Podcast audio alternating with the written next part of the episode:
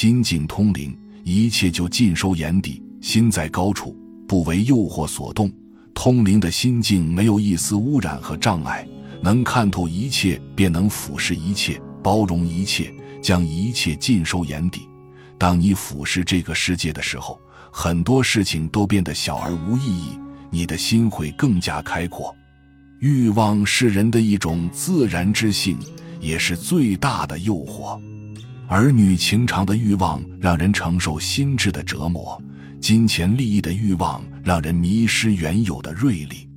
无欲则刚，修一颗清净无欲之心，情感便能坦然，利益才可长久。弘一法师在讲到生死二字时，曾有论断：生死是大事，能真正知道了生死，才算是一个觉悟的人。如不知生死，学任何法门都脱离不了轮回。就法门来说，一律平等，并无高下。贪是贪爱，欲是欲望，事是嗜好。在这个世间，还贪爱这样，贪爱那样。想离开娑婆就难了。我们生生世世都在修行，而没能出三界，仍在轮回，就是因为贪欲是味。若不离开，如养冤家，一生修行全落空。这个偈子就是我们生生世世的写照，始终没有离开辛苦。特别在这个时代，第一，同修贵精不贵多，志同道合。真修实练，不是人多凑热闹。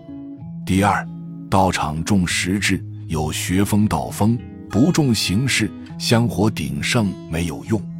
第三，修行在修清净心，其他神通感应都不重要。慧远禅师的修行之路便无求无欲，非常专注。慧远禅师年轻时喜欢四处云游，二十岁那年。在行脚途中，他遇到了一位试烟的路人，两个人结伴走了很长一段山路。在休息的过程中，那位路人送给了慧远禅师一袋烟，慧远禅师非常高兴，欣然接受了路人的馈赠。后来他们谈得很投机，那人便送给他一根烟管和一些烟草。与路人分开之后，慧远禅师心想。这个东西实在令人舒服，肯定会打扰我禅定。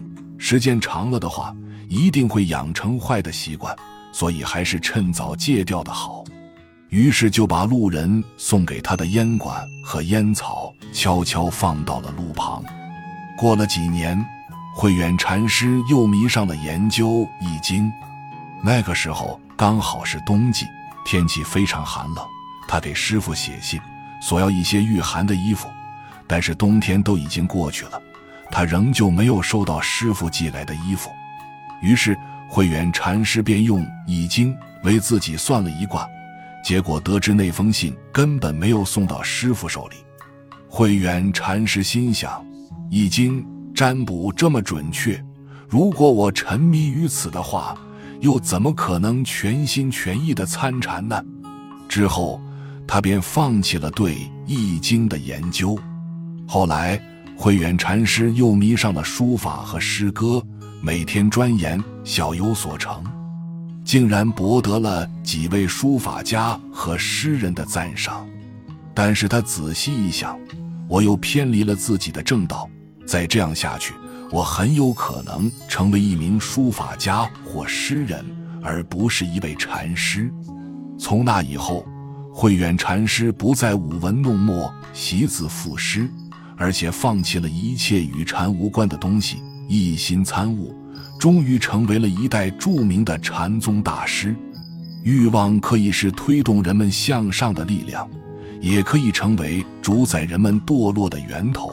所以，一定要克制自己，不要为欲望所驱使，这样内心才能更清净，才能更好的致力于自己所努力的方向和目标。一路上不为外物所惑动、所引诱，才能成就自我的追求。